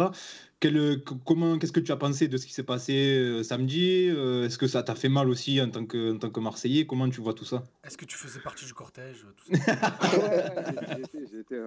Non, non, ça, ça, ça, me fait de la peine, ça me fait de la peine parce que, parce que, parce que d'en arriver là, pour moi, c'est on ne devrait pas en arriver là. Je veux dire, c'est, euh, je veux dire, rentrer, euh, euh, tirer des, des, trucs sur les joueurs et là. Je veux dire, moi, j'ai, encore une fois, je, l'ai été. C'est pas la bonne, c'est pas la bonne, la bonne attitude à avoir. Attention, je comprends qu'ils soient, qu'ils soient mécontents. Hein, ça, sur ça, je peux comprendre sur, sur plein, de, plein de choses, mais, mais d'en arriver là, non, je ne peux pas cautionner tout ça. Et, et surtout qu'à un moment donné, c'est pas ce qui, au contraire, à parler les, les, les, les tétaniser, parce que bon, on va me dire, ouais, moi j'ai des couilles. C'est, non, c'est pas vrai ça. Quand ils vont arriver, ils ont de la chance, certains joueurs, parce, que, parce qu'il ne faut pas croire. Hein. Euh, tu joues devant 60 000 personnes et on te siffle. Je vous garantis que celui qui dit que ça ne le touche pas, c'est un mytho. C'est pas possible. C'est, pas, Non, mais c'est, pas, pas, vrai. Et, au final, il y a des joueurs qui, vont le prendre où ça va les transcender. Il y en a certains, et moi je pense que la plupart vont, vont, ben, vont avoir peur hein, à un moment donné. C'est, ça, reste quand même traumatisant. Et euh, non, mais ça me fait de la peine de voir, de voir, de voir, de voir ça. Après, euh, je ne cautionne pas, mais, mais après, c'est voilà, tant qu'à Saint-Etienne, il s'est passé ça aussi. Bon, ça s'est passé dans, dans, des meilleures conditions, mais, mais c'est vrai qu'en France, ça prend des, proportions quand les, résultats ne sont pas là. Aller, aller au centre et mettre des coups de pression comme ça, je trouve ça vraiment regrettable. Tu parlais de, jouer dans un stade plein, ça fait quoi quand on est Marseillais de, jouer au Vélodrome contre l'OM Ça, vous savez, je, vous parlais de manque d'ambition. Moi, le jour que j'avais deux rêves, moi, allez, trois rêves. C'était le premier, c'est de signer mon, contrat professionnel, de jouer au stade Vélodrome devant ma famille, parce que c'était moi. Moi, j'ai grandi avec Papin, Waddle, tout ça, la, Coupe d'Europe. Euh, moi, j'ai baigné dedans. Et le troisième, c'était de signer à l'Olympique de Marseille. Bon. Euh, J'en ai, réalisé deux, mais c'est vrai que quand tu joues au stade Vélodrome, c'est un truc de fou. C'est un truc de malade. C'est un truc de malade. Bah, je crois qu'on en a tous rêvé dans cette conversation, les gars. Ouais, on n'avait pas les qualités. Non, voilà. Moi, en, étant Marseillais, franchement, de, de rentrer, de, de, de c'est énorme. Sincèrement, c'est énorme. De quoi euh, C'est pour ça qu'il ne faut pas banaliser euh, Samir Nasri, Maxime Lopez et Bouba Kamara. Exactement. ah, oui, ah oui, oui, exactement, exactement. Non, non. c'est moi, ça, c'est un truc. Moi, je vais 30 euh, enfin, quelques secondes raconter un peu ma vie, mais j'ai grâce à des minots de, de, de 10 ans, on a, on a réussi à, avec le club de Malpassé à, faire la, à se qualifier pour la Champions Cup qui est organisée au stade Vélodrome. Et donc, il n'y avait pas 68 personnes, évidemment. Mais quand on était donc on a fait le tournoi sur euh, sur euh, sur le terrain, les petits ont joué sur le terrain et donc nous on était euh, sur le banc en tant qu'entraîneur. La sensation que c'est, alors qu'il y, avait des gains quasiment, hein, il y avait trois chats disséminés un peu partout dans, dans, les tribunes. Je me suis dit la sensation qu'il doit avoir quand le stade est plein, mais ça doit être. même je me suis dit mais comment ils font en fait? Comment ils font pour jouer, pour faire abstraction de ce qu'il y a autour, alors que tu as l'impression d'être tout petit, d'être écrasé par le par, par l'atmosphère qu'il y a, alors qu'il y avait quasiment personne. Je me suis dit, mais quand il y a 60 000, 67 000 personnes maintenant aujourd'hui que la capacité a augmenté dans ce nouveau stade, mais ça doit être une sensation qui est mais, soit en fait ça, doit te donner des ailes que tu t'envoles sur le terrain, mais ça peut te ça peut créer une pression. Eh oui, exactement. Ben, ben, nous, je m'en souviens, je, je sais plus, je crois que c'était avec Saint-Etienne. On vient, on vient, on vient à Marseille. Je crois que c'était le premier match de Nasri. Donc, euh, euh, euh, je sais que nous, avant la, la, la le match, le 1, quand, je crois que c'est Coquet qui marque à la 96e. Ça, exactement. Tout à fait. on était, nous, on n'était pas bien en plus, donc, et Marseille aussi. Et je m'en souviens d'un discours du, du coach d'Elibov qui disait voilà, il faut leur mettre la pression et tu vas voir comment nous, si on arrive à marquer, le public va se retourner contre eux, ça va être compliqué, ils vont les siffler. Et indirectement, c'était une, une arme en plus pour toutes les équipes. Quand ils viennent et qu'ils gagnent, à un moment donné, le public se, se retourne contre eux, contre l'équipe. C'est sûr que certains que c'est. Moi, pour moi, je trouve que c'est compliqué. Quand tu entends ton public, les 60 000 personnes qui te sifflent, oh, non, non, mais ben, je te dis, c'est compliqué. Ouais, ouais, c'est très, très compliqué. C'est pour ça que comme on dit, des Mamadou Niang, bon, que je, maintenant que je vois très souvent, hein, tout ça, des, des, des, des mecs qui ont, résisté à la pression, qui ont mis des buts, même Djibril, il hein, faut, faut, dire ce qu'il est, il a, il a même des Gignac aussi. Je, franchement, il, ah, c'était parfait jusqu'au dernier. Là non, mais ils ont, ils ont mis des buts. Hein. Et surtout, ils ont, été, ils ont été décriés pas mal de, de, fois ici et là. Ah, mais il y a pas un seul. Ah, je pense qu'à part Drogba, il n'y a pas un seul attaquant qui, qui n'ait pas subi de, de critiques à l'OM. De, ouais, exactement. oui, non, mais, exactement. Mais bon, il y en a certains qui, bah, un peu comme Mitroglou, euh, euh, bon, n'ont pas réussi. Mais ce que je veux dire, c'est que voilà, il y en a ah. certains qui ont, qui ont, quand même réussi à comme, comme Gignac, euh, qui a relevé la tête et à un moment donné, ça a été compliqué, mais il a, il a mis quand même ses buts. Djibril aussi. je dire, c'était. Et surtout, Djibril, il revient, Djibril revient après sa jambe cassée. Quoi. Il revient pas. il revient ni de croisé ni d'une entorse. Quoi. Il revient d'une jambe cassée. Attention, on, est, ah, on, aime ou on n'aime pas. Moi, je parle juste de, de, de, de, de vraiment du caractère de, ce tir-là. Je ne pas marqué, on te critique et de, mettre ces buts-là après parce qu'il il a mis, il a mis un, paquet de buts quand même. C'est euh, pas à dévaloriser. Oui, as raison. Nicolas, merci beaucoup. C'était très très intéressant. Merci pour ton temps. Euh, tu es resté une heure avec nous, c'est super sympa. Merci beaucoup. Et puis, euh, tu es le bienvenu pour euh, une nouvelle émission quand tu veux. Ah ben, avec grand plaisir, n'hésitez pas. Et je vous souhaite un bon courage et, que ça cartonne encore, encore un peu plus. Ben, c'est gentil. Merci. beaucoup, Nicolas. plaisir. À très Merci, bientôt. Nicolas. À bientôt. Allez, ciao, ciao. Au revoir. Les gars, nous, on continue l'émission. On va... C'était très intéressant, hein, franchement. Ben, comme toujours très bon client, Nicolas, qu'on remercie encore. Euh, on remercie pour vos questions aussi dans, le chat. On n'a pas pu toutes les poser, mais euh, voilà, il parle beaucoup et c'est très intéressant, donc on ne voulait pas trop le couper. Les gars, on va, évoquer maintenant toute autre chose, les événements de, samedi euh, au centre, au centre RLD. le coup de force des supporters, on va pas faire le rappel des faits, vous avez tous vu les images, etc. On a tout vu, tout vu sur ça. Va essayer de, réfléchir un petit peu, d'analyser tout, ce mouvement-là. mais d'abord, ce que, je voulais savoir et ce que je voulais vous demander, euh, quand vous avez vu ce qui se passait euh, samedi après-midi, euh, on a déjà commencé à voir les prémices sur les réseaux sociaux avec les banderoles le matin. On a vu petit à petit des vidéos qui commençaient à tourner, du cortège, etc.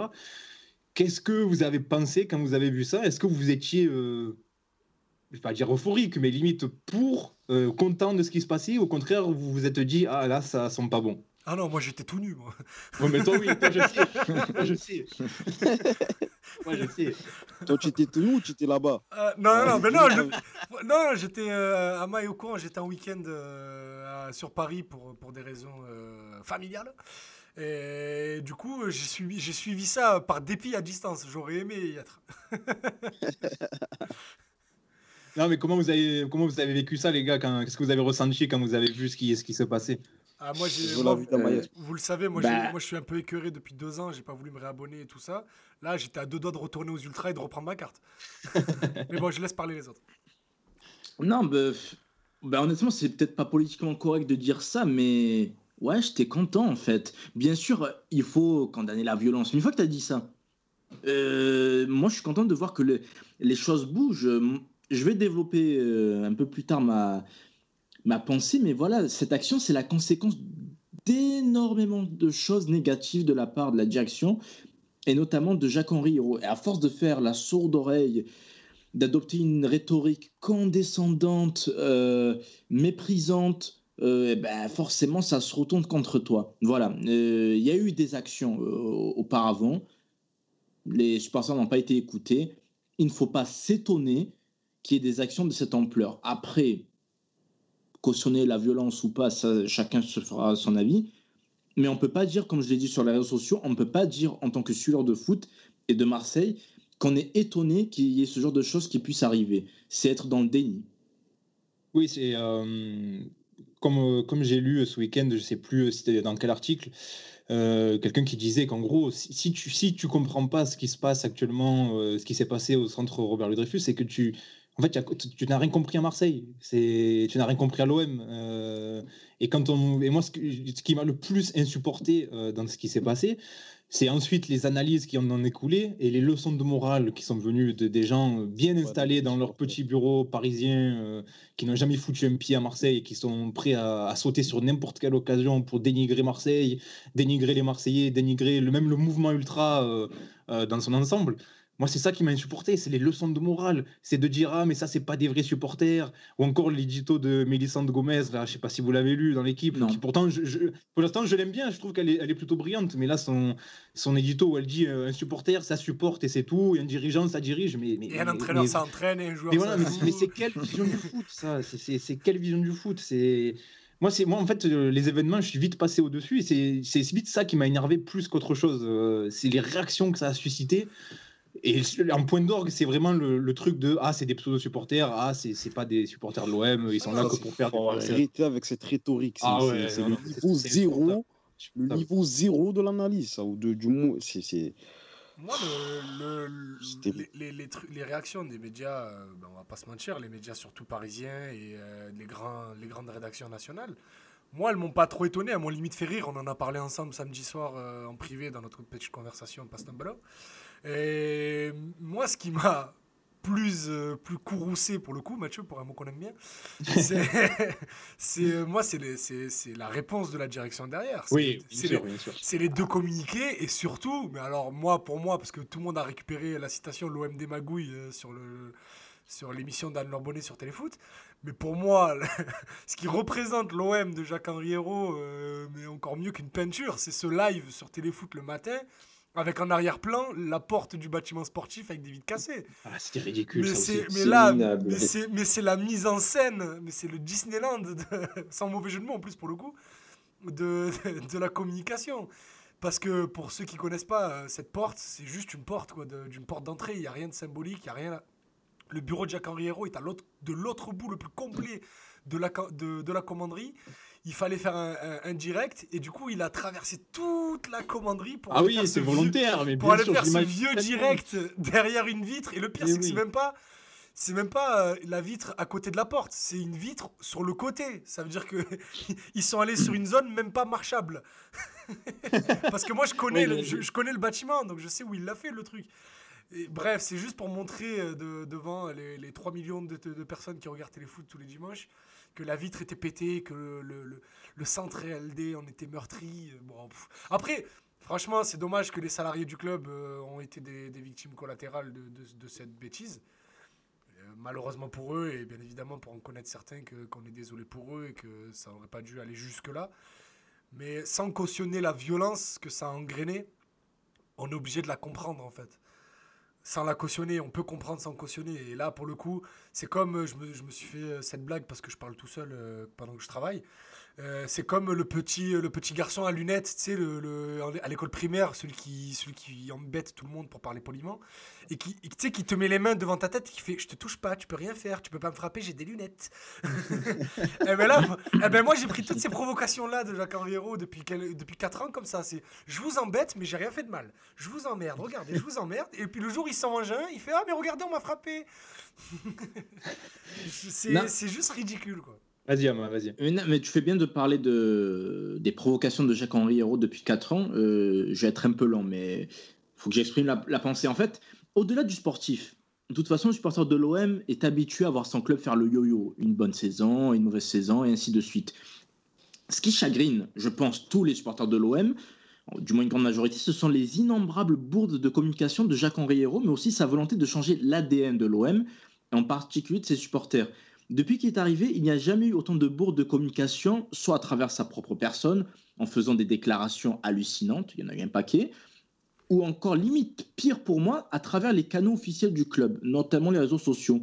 Et donc le summum a été atteint avec les hum, propos discriminatoires et insultants vers les Marseillais en décembre, qui n'a en plus même pas eu le courage d'assumer. Et il y a tout ça, et n'oublions pas, il y a aussi le fait que les supporters de l'OM se sentent foués par rapport à l'OM Champions Project, qui est une autre erreur majeure de communication et qui est l'erreur originelle de communication du projet. Et puis il y a d'autres choses qui sont accumulées. Il y a la campagne de Ligue des Champions minable, des prestations sans saveur de l'équipe et bien évidemment euh, le contexte actuel qu'on connaît. Et évidemment, les supporters ne peuvent pas accepter tout ça. Et contrairement au roi de la désinformation, les supporters ont utilisé d'autres moyens d'expression avant l'opération coup de poing Ah ce oui, samedi. Les, les et malgré ça le fait plusieurs mois qu'elles qu'elles sont dans Marseille tous les week-ends. hein. Enfin, tous les week-ends, Exactement. elles sont changées tous les week-ends, mais elles y sont tous les jours. quoi. Exactement, tu as des banderoles, des messages partout en ville. Et résultat, la seule réponse qu'on leur donne, c'est le silence. Le mépris. Eh ben, le- c'est même pas le mépris. silence, c'est du mépris. C'est qu'ils s'en moquent. En privé, ils s'en moquent. Et bref, tout ça pour dire qu'il ne faut pas s'étonner qu'il y ait des actions de plus grande ampleur. Et tout ceci aurait pu être évité avec une meilleure gestion, mais pour ça, il faut au moins avoir l'humilité de vouloir écouter les revendications. Mais bon, après, on peut rien attendre d'un président qui a multiplié les plaintes envers ses propres supporters. Il ne faut jamais oublier ça aussi. Et c'est pour ça que je parlais de vouloir changer l'ADN de l'OM et de ses supporters. C'est très grave ce qu'il fait depuis quelque temps. Mais, mais c'est important là ce que tu dis là, dans, dans- dans toutes les paroles que tu as dites, qui sont, qui sont extrêmement justes Merci de me dire que qui, la qui, re- qui relèvent. Non, non, c'est- des faits quoi. C'est des faits là. Et, et c'est c'est important de le dire parce que, enfin beaucoup, je sais pas si beaucoup, mais en tout cas une certaine partie des gens qui ne comprennent pas forcément l'action qui s'est passée euh, à la commanderie ou en tout cas la, colère exprimée par, euh, par les supporters, en tout cas une grande partie des supporters de l'Olympique de Marseille, c'est que ça va bien au-delà des résultats sportifs qui sont derniers temps. C'est un problème qui est euh, beaucoup plus profond, On t'a qui, perdu qui- sur la qui- dernière phrase, qui est structurel, qui, qui est- qui touche à l'ADN du club, que il y a une partie des Marseillais se sont sentis euh, insultés, méprisés, euh, voilà, manquer de respect ou on bafoue leur passion. Et donc, c'est, certains, limite, ouais, il y a des mauvais résultats, donc les supporters marseillais, ils sont versatiles, ils sont pas contents, machin. Quand ça va bien, c'est les meilleurs. Quand... Mais qu'est-ce que tu racontes? Qu'est-ce que vous racontez? C'est, c'est, c'est, c'est beaucoup, beaucoup, beaucoup plus profond que ça. Beaucoup plus profond que ça. Et, quelqu'un qui suit un peu le football et qui suit un peu l'Olympique de Marseille, il se rend bien compte que ça va bien au-delà des résultats négatifs qu'il y a ces derniers temps. Évidemment que c'est la goutte on va dire, qui fait un peu déborder le vase, ou même, ou même peut-être certaines paroles de, de, mais c'est, la gouvernance, c'est le manque de projet, ou en tout cas un projet flou qu'on nous vend depuis le début. Où, perso, quand il est arrivé, voilà, je me suis dit, oh, peut-être qu'on va commencer, on va partir sur quelque chose d'intéressant, sa communication, ça- il se trimballe avec la Ligue des Champions comme si c'était la Ligue des Champions de, de- de son père. Il, il- voilà, beaucoup, il a, il a, il a, il a, il a parfaitement résumé euh, en Maïs, évidemment, euh, on ne pas la violence, mais, mais Mais et surtout qu'il. c'était inéluctable. C'était inéluctable parce que. Mais oui, c'était que- inéluctable. Parce qu'en fait, du moment où les- les- tout le monde réclame du changement, euh, que ce soit les supporters ou même pour, pour, euh, pour en savoir quelque chose, euh, certains sponsors aussi réclament euh, un changement, pas d'attitude, peut-être pas d'attitude, mais un changement d'image de l'OM, de cet OM qui se, qui se macronise, pour reprendre le terme de la personne à qui j'ai parlé. Et, et le truc, c'est que en face, tu as un interlocuteur qui décide de ne pas de ne même pas écouter, au-delà de refuser euh, de, de- de- mettre en contradiction des arguments, il, il décide de ne même pas écouter. Il y a beaucoup de, comparaisons qui ont été faites avec les Gilets jaunes, avec le mouvement des Gilets jaunes euh, et, et les réactions de Macron. Mais rappelez-vous que les Gilets jaunes, ils avaient eu des rendez-vous à Matignon, ils avaient eu droit à une allocution présidentielle un dimanche à 20h, ils avaient réussi à faire bouger les choses. Là, les supporters de l'OM n'ont trouvé que ce moyen-là pour faire réagir un président qui, rappelez-vous, n'a pas parlé publiquement depuis avril dernier. Ça fait. Non, ça fait- il, a, il a donné Il une a parlé dans interview l'équipe, euh, en à l'automne, je crois. euh, Enfin, ouais, ou même Non, en décembre. je- je Il a parle- donné une, une je- interview qui était. euh, Oui, mais c'est une interview à challenge. Je parle, on ça fait un moment qu'on Non, l'a pas. non, il a donné une Non, interview. non, à l'équipe. Ah, il a si, donné une interview à l'équipe où euh, je me souviens très bien. je- J'ai ouvert le journal et j'ai lu les trois premières réponses. J'ai fermé, j'ai dit c'est bon, j'ai même plus envie de lire. et- Ok, C'est- j'en c'est- j'en avais c'est- j'en avais c'est- pas le souvenir, mais euh, quand j'avais regardé ouais, bah, avant, l'émission, c'est pour dire que ça faisait longtemps qu'on l'avait pas écouté. Quoi. Et là, non, mais c'est- Je bien la preuve que c'était pas intéressant. Et là, il a fait non, 5 c'est- plateaux dans- deux jours. quoi. Dans cette interview, elle, reflète sa personnalité, justement, la, gestion euh, et ses prises d'opposition, comme l'explique euh, Idriss. C'est que dans cette interview, tout le monde il est méchant et lui il est gentil. Il s'en est pris aux anciens joueurs, euh, aux dirigeants, aux médias. Il je citais notre corps de profession en manque de notoriété, pour reprendre ses mots. Donc pour lui, il est dans sa tour d'ivoire. Vous, vous êtes tous des cons en fait. Et moi, je suis le meilleur. Il est ultra condescendant et c'est normal que ça lui pète à la gueule. C'est normal. Et, et surtout, je pense que au-delà du fait, euh, je pense que c'est même pas volontaire en fait, parce que Mais non, il- même pas. Je pense pas qu'il il- soit il- vraiment méchant. il Je se- pense que juste, il se rend non, pas non, il se rend pas compte et surtout, euh, c'est lui qui rendait compte à McCourt, on le sait. McCourt n'étant pas là, lui, je suis persuadé qu'il doit lui inventer des histoires euh, du style non, non, mais ça se passe bien, non, non, mais là, euh, c'était euh, c'était vraiment un mouvement marginal. bon, pas, Ah, pas ben celui de samedi, hein, parce que samedi, non, mais je veux dire, par exemple, quand il y a des banderoles ou, ou comme les Ultras l'ont fait, des, des gros craquages de fumier, etc. Quand il y avait eu, avant le match de Nantes, il y avait eu Voilà, la- ou des- le- des- l'arrivée des- des fanatiques. Voilà, les, les autres modes de contestation qui ont été utilisés avant d'en arriver à l'extrême de samedi. Et- je suis sûr qu'il il a toujours minimisé ça et il a tellement fait qu'il s'en est, il s'est persuadé lui-même que ce n'était rien. Euh, c'est, et c'est pour ça qu'il est. Je, je sais pas si vous voyez ce que je veux dire. Oui, Euh, j'ai compris. c'est, euh, Bah, il s'en est persuadé. bah, c'est pour, voilà. que, Et- pour que l'équipe de communication de, Mar- de McCourt arrive à, à- à mettre l'invasion du Capitole en comparaison à ce qui s'est passé samedi, Ah, mais ça que- c'est terrible. c'est Ça, que- c'est une honte. c'est que, c'est que vraiment, ouais, euh, comme tu dis, GHE doit envoyer des signaux euh, assez chelous euh, à Boston. Ah non, mais c'est clair. De toute façon, vu comment il est, il est soutenu Après- euh, à corps et à cri par McCourt, euh, McCourt Euh, ne sait pas tout, c'est évident. À c'est ne, pas, évident. à ne pas oublier que, que même s'il en est le président délégué et qu'il est les yeux et les oreilles de McCourt, euh, Jacques Henriero est actionnaire minoritaire de l'OM. Euh, Oui, à- une toute petite. euh, Oui, une toute toute petite, je crois qu'il est à pourcentage. 2, à 2 ou 3%, mais, Hmm. mais il est quand même actionnaire minoritaire du club. Ça veut dire que même si McCourt le, destitue de sa position de, président, euh, de ce président délégué, il aura toujours son droit de regard sur les affaires du club. Tu parlais aussi, Driss, tout à l'heure de, de sa communication euh, d'après euh, après samedi, donc le communiqué le soir. Le, ses passages à la télé, euh, la tournée des médias d'ailleurs, c'était Ah ça oui, aussi, c'était extrêmement agaçant. Il a fait trois plateaux hein, dans la même journée. Oui, oui, c'est ça, ouais. il a fait trois plateaux dans la journée pour dire à chaque fois la même chose. Et, et Euh. heureusement que, heureusement que Jean-Louis Tour et Bouafsi avaient euh, l'émission, l'émission, l'interview de Pochettino qu'ils avaient mis en boîte il y a plusieurs jours. Sinon, j'étais sûr que c'était eux qui faisaient la une de l'émission aujourd'hui. Mais justement, sa communication qui était agressive, voire provocante, on l'a vu, l'OM des magouilles, etc. Euh, si vous vous mettez à sa place deux minutes, comment vous arrivez à expliquer qu'il qu'il communique de la sorte? Enfin, Est-ce que vous arrivez pas- à comprendre? On peut pas se mettre à sa place. Je sais pas ce que mes potes euh, vont, vont dire, mais euh, je vais leur laisser la parole. Mais je- on peut pas se mettre à sa place. On peut, on sait pas ce que ça fait. Comme dit Azir à chaque fois qu'on en parle, ce club rend fou. Donc euh, on- tant qu'on n'a pas, tant qu'on n'est pas, personne ne peut se mettre à sa place de toute façon, à part ceux qui y ont été. Mais juste, euh, pas se mettre à sa place, mais essayer de comprendre le cheminement dans son esprit qui en vient, qui le mène euh, et qui a, à communiquer comme ça. À dire je- euh, des magouilles, à dire euh, c'est une horde sauvage, euh, et comme l'a dit Ama, en gros, à se dédouaner, mais totalement de, de- de ce qui s'est passé. L'orgueil. Mais- Ouais, non, pas que ça. Le rêve de Jacques-Henri Hérault, on le sait, euh, même s'il n'a pas dit, euh, comment dire, nommément avec des mots, quoi, mais son rêve, c'est d'avoir des spectateurs, pas des supporters. Et là, il a une, une occasion rêvée de partir en croisade contre les supporters, justement. Et hum, l'article de l'équipe ce matin, la, la dernière phrase est révélatrice. Euh, quand l'article dit qu'il a trois groupes euh, euh, dans son viseur, euh, il y avait le commando ultra, les fanatiques, et, euh, il manque le troisième, la vieille garde. la vieille garde. Ouais. Mais en fait, ouais, il a dissocié les ultras de la vieille garde. Voilà. Mais ça veut tout dire. En fait, lui, il n'attend que ça.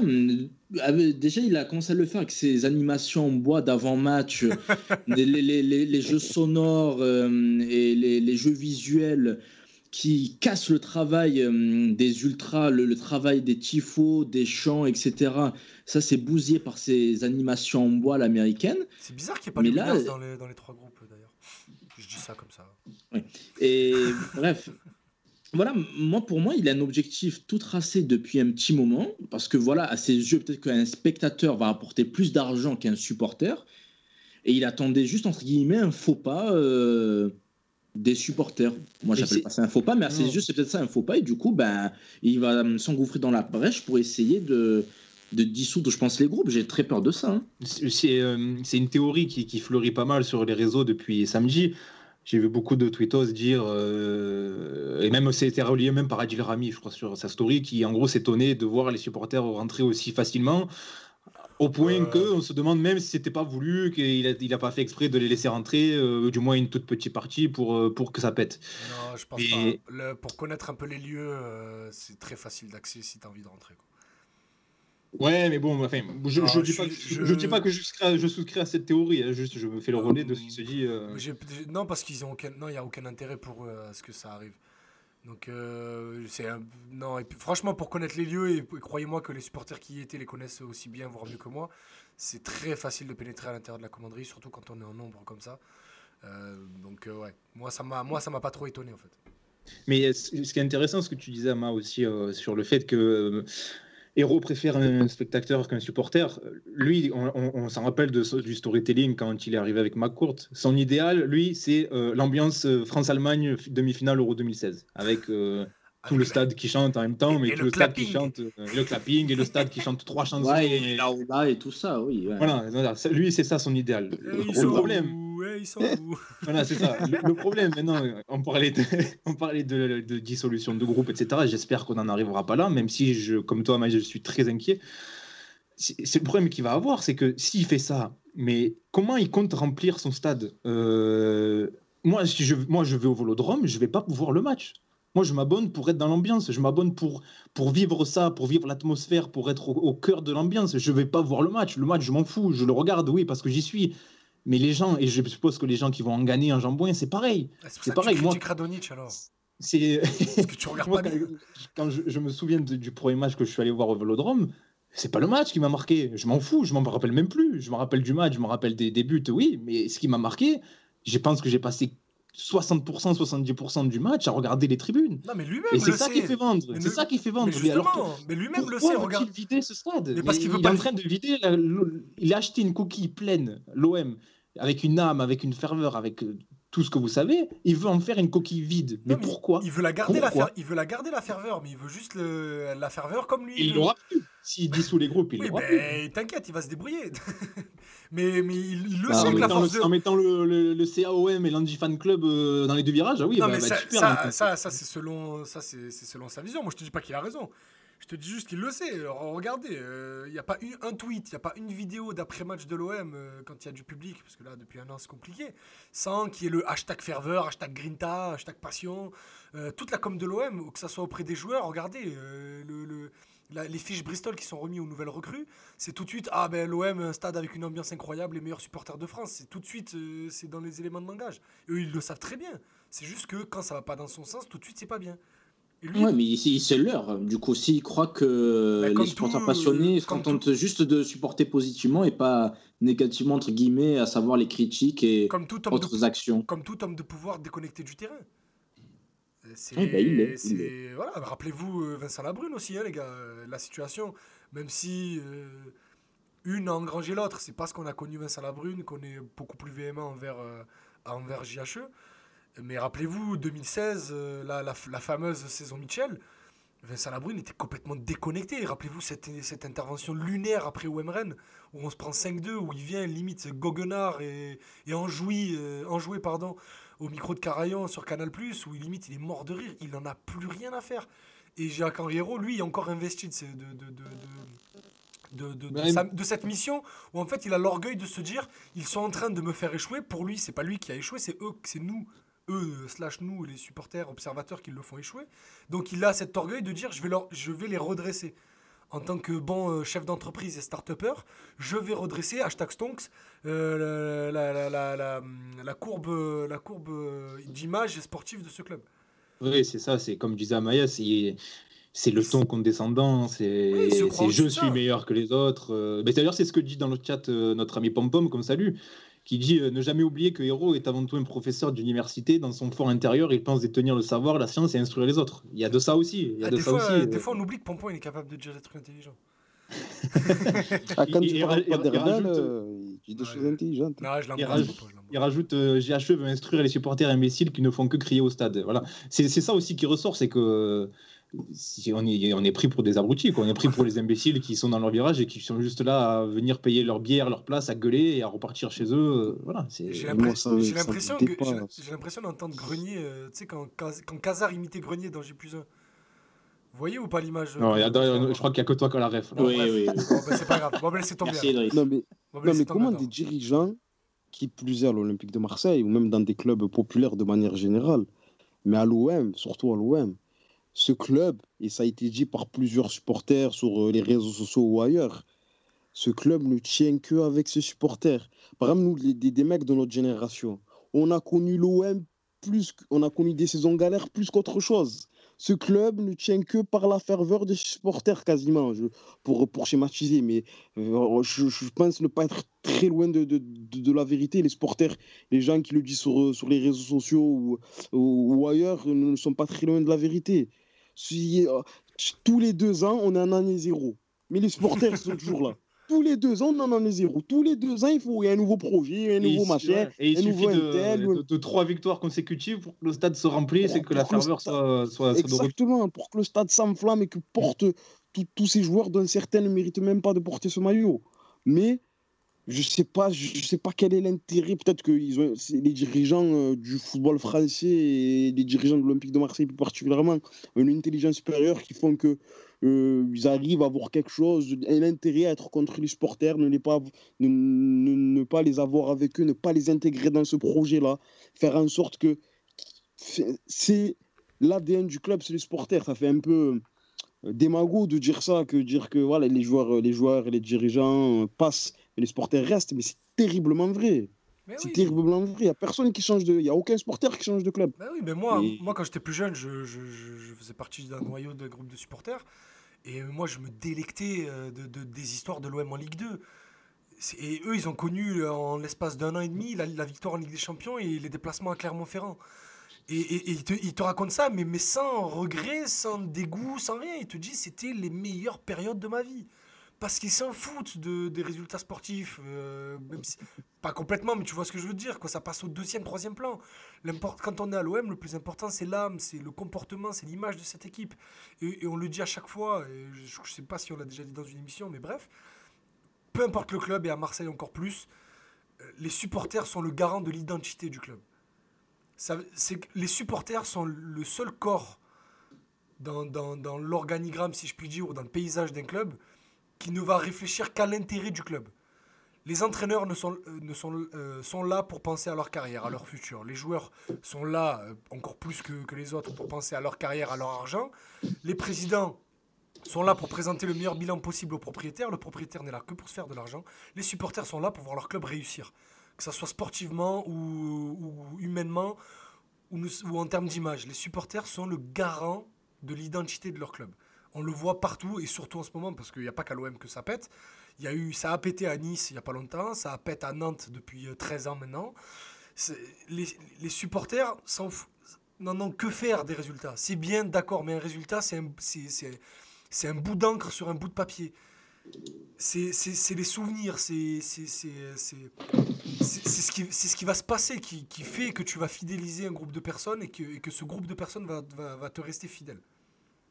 De toute façon, c'est euh, ce que tu dis est très juste. Et la meilleure preuve qu'on peut y apporter, c'est euh, c'est que la contestation contre Jacques-Henri Hérault, elle date pas d'hier forcément, mais elle était présente aussi quand on est allé en finale de Ligue Europa. Euh, la saison dernière, quand on a fini deuxième, elle était déjà très forte. Très forte, alors que les résultats étaient présents. quand le, quand le, le CU fait, fait, son grand, sa grande banderole avec Héros dehors, euh, c'était en début de saison dernière. dans tout le virage sud, il y avait marqué héros dehors, alors que le début de saison n'était pas trop mauvais. Donc euh, ça date pas juste parce qu'on a perdu trois matchs face à Dijon, Reims et Lens. Hein. Les gars, avant de, avant de conclure euh, l'émission, on va essayer de se projeter un petit peu. À quoi s'attendre maintenant de la part des supporters? Parce que là, ils sont allés dans une extrême. Quel, quel, mode de contestation il reste? Comment vous les voyez réagir? Et de quoi doit-on s'entendre aussi de la part du club, selon vous?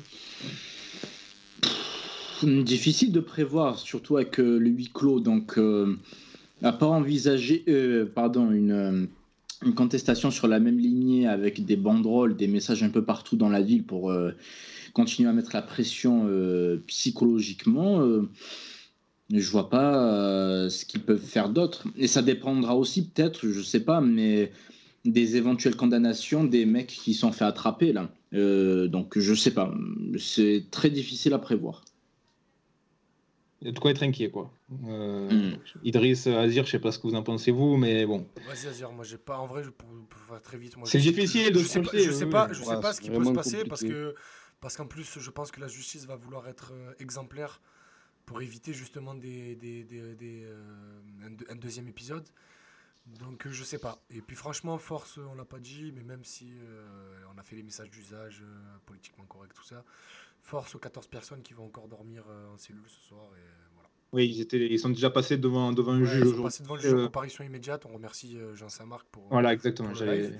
mais, mais certains sont, sont, rentrés en mandat de dépôt et en détention provisoire en attendant future décision. Bon, force à eux. Hum, et non déplaise aux détracteurs, ce sont des supporters de l'OM et pas des pas, terroristes, je ne sais quoi. Du moment où les gens sont prêts à dormir en prison pour, pour l'amour de leur club et rien d'autre, parce qu'ils n'ont rien à gagner, il n'y avait pas d'argent, il n'y avait rien. Il n'y avait même pas une Twix, donc euh, les mecs sont rentrés en prison juste pour amour de leur club et pour voir leur club débarrassé de, ce qui le gangrène. Je vois pas comment on peut appeler ça des faux supporters à part pour être. Bon, j'ai failli devenir insultant, on peut changer de sujet. mais il y a un ancien capitaine de l'OM qui a dit ça et j'ai été très très déçu de ça. Donc, euh, on peut le citer, c'est Abib Bey, hein, on peut le citer. on peut le citer, je m'en fous. De toute façon, j'étais en train de travailler pour le ramener à l'émission et je pense qu'il s'en remettra, mais c'est oublié. mais oui, oui, franchement, lui, il passe de euh, jour en jour, il me déçoit de plus en plus. Et excellente sortie de Eric Dimeco euh, dans le Super Moscato ah, Je, ne l'ai pas écouté, je me le fais en podcast demain matin. Voilà. Je, vous, conseille, si vous voulez pas écouter le podcast, je crois que le compte Twitter de, du Super Moscato Show a mis les deux petits extraits où il s'adresse aux supporters et à Jacques-Henri Hérault. Il, était, euh, il a été excellent. Euh, d'ailleurs, c'est la dernière question avant de, boucler. on a vu Samia Gali aussi qui est monté au créneau un petit ah peu sur son Twitter. Est-ce que vous ah, pensez que les élus. J'entends plus, désolé. Est-ce que vous pensez que. On va, va pas parler de Samia Gali, mais plus des élus. Est-ce que vous pensez que les élus peuvent aussi monter au créneau Je crois que même Michel Rubirola a fait un tweet en disant que, euh, en défendant l'OM et pas vraiment en dénonçant les événements qui se sont passés. Ça ne veut pas dire qu'elle déplore pas, hein, mais euh, ça peut être une solution aussi, euh, venant de, la mairie, venant des élus locaux, de faire peut-être bouger les choses. Je connaissais pas les relations en coulisses avant cet événement euh, entre l'OM et euh, la nouvelle euh, mairie. Donc franchement, c'est très très difficile à dire. Elles sont, déplorables parce que, pour rentrer vite fait, la nouvelle mairie prête à Marseillais se méfie pardon, du, penchant, du poids que peut représenter le macronisme de Jacques Henriot. Pour faire un petit point politique très rapide. Mmh. Jacques-Henri euh, qui on le rappelle, brigue une place au ministère des, Sports. Hein. Bah, quand tu vois le, niveau euh, de Roxana Marchinanou, là, il y, a moyen. Hein. Mais bon, après, ça, ça sera le problème de toute la France. Il n'y a pas de raison que ce soit nous qui galérons euh, tout seuls. Voilà. Mais c'est quand même très savoureux de voir que ce monsieur a utilisé l'OM pour se de faire un nom, hein, pour se faire connaître. Parce que qui connaissait Jacques-Henri avant qu'il soit président de l'OM ah, il les, salariés de Paris Turf qui, voilà. qui, qui, en gardent un très bon souvenir d'ailleurs. qui pointent à Pôle emploi tous les mois. Voilà c'est quand même savoureux de voir que ce monsieur qui a utilisé l'OM et Marseille pour, euh, pour cela euh, soit si pressé de partir pour aller au ministère des Sports. Voilà, c'est tout macroniste qu'il est, comme tu l'as si bien dit, Idriss. Mais on n'est pas là pour faire politique. ça fait plaisir. Messieurs, je propose qu'on en reste là. C'était une longue émission très intéressante. On remercie encore Nicolas, Nicolas Marin qui a, été, qui a été gentiment avec nous. On reviendra la semaine prochaine, euh, lundi prochain, euh, après ce, ce OMPG qui nous attend dimanche. Je sens qu'on va se régaler encore. Ça, risque d'être. On peut, on, peut, on peut annoncer, sans, sans dire encore l'invité, euh, qu'on lance le, le, premier épisode d'une toute nouvelle série à l'intérieur de Passe ton ballon. L'OM et ses rivalités. Donc là, on va profiter du fait que, que ce soit le lendemain de pour avoir un, un supporter un peu lucide parisien pour pas que ça juste ça soit une discussion de bar. Pour parler un peu de, la naissance de, cette rivalité entre l'OM et le PSG de, de, ce qu'elle représente pour eux comme pour nous. Et on fera ça bien évidemment pour tous les rivaux historiques donc Bordeaux Nice Saint-Etienne euh, voilà. On ouvre euh, une nouvelle série de podcasts euh, sur, sur l'OM et ses rivalités lundi prochain il faudra être sage dans le chat, pas d'insultes. Ça, bien évidemment, sinon, euh, modérateur, euh, modérateur 013 fait péter la gâchette. Exactement. Allez, on se retrouve la semaine prochaine. Salut, messieurs. Salut tout le monde. Allez, bye bye. Ciao. Oh.